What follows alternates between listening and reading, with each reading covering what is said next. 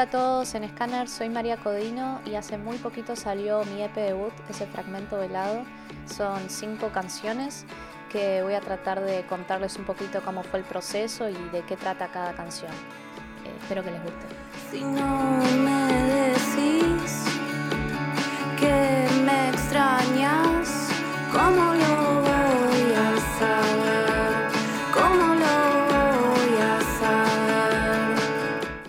La primera canción, Las Flores Violentas, habla un poco de lo que es cómo nos comunicamos hoy en día, cómo nos callamos cosas que en realidad tenemos ganas de, decir o que sentimos, cosas que sentimos que en vez de transmitírselas a la otra persona no las guardamos y, eso después nos hace mal y, después buscamos como consumir, comprar para, para tapar ese, ese dolor, por decirlo de alguna manera. Y me parecía como, es, creo que es una canción más bien reflexiva y también tiene un, un sonido muy amable por las dos guitarras que, o sea, por la instrumentación en sí, que son dos guitarras como muy fogoneras, muy sencillas y, una batería muy muy suave, muy sutil, eh, que creo que le dan un, un lindo comienzo al EP.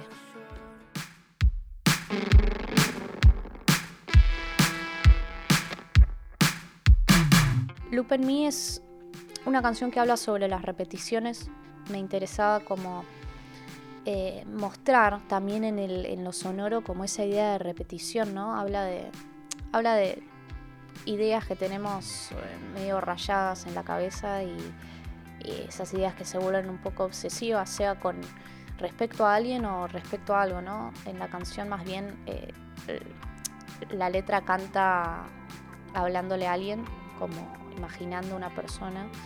De hecho, la compuse en, un cuarto y realmente lo, que dice la letra fue lo que iba experimentando en el momento de componerla y fue gracioso. Em, empecé a escribir, estaba en un cuarto muy feo, blanco, sin wifi y empecé a escribir las primeras frases en, en una pared del cuarto que está un poco dibujada y, y la melodía salió esa misma noche y se me ocurrió que así como me sentía con el loop constante de ese pensamiento, porque era un pensamiento respecto a alguien, pero un pensamiento puntual, repetitivo, como hasta un, como si fuese un loop, como si fuese un GIF eh, de esa persona.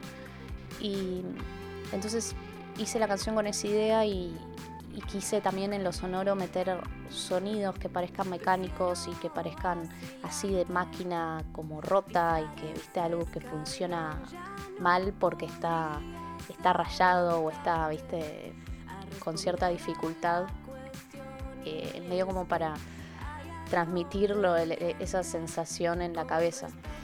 Em, así que van a encontrar bastantes em, sonidos así, como el fuzz de la guitarra, que parece también como medio metálico, medio así de máquina, y, ruidos también como electrónicos de baterías y percusiones raras que parecen como de, de maquinitas también. Así que esa era un poco mi idea con la canción.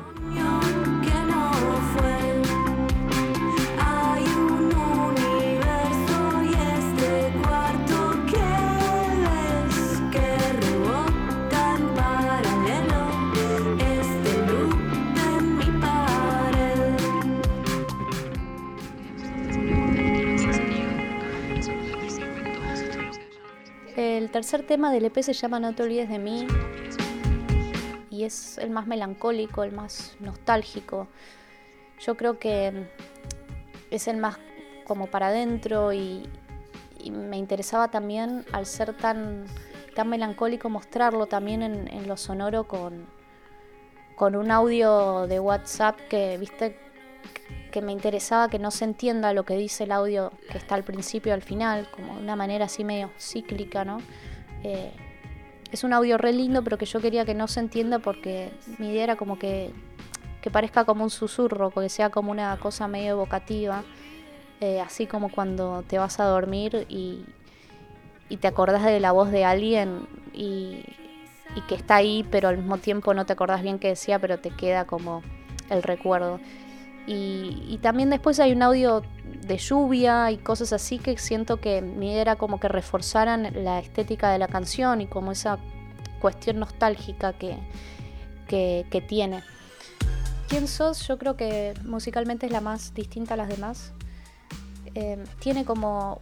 Las estrofas son más bien como de un tinte así más nocturno, por decirlo de alguna manera, y me interesaba que en el estribillo como que haya una parte más melódica y más eh, que, relaje en el, estribillo, ¿no? Pero más que nada el concepto de la canción habla 100% de lo que son hoy en día las redes sociales y ese juego que nos obligan a jugar las redes, ¿no? Como estar y no estar, eh, que puedes elegir tu, propia identidad ficticia, por decirlo de alguna manera, en, las redes así digitales y puedes cambiarla cuando quieras y, un día puedes...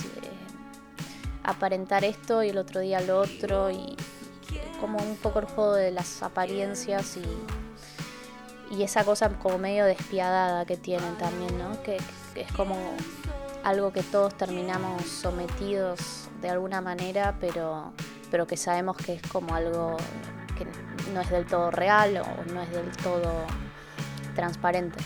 Por eso me gustaba la idea de, de decir, bueno, al final para vos vos quién sos, quién realmente sos.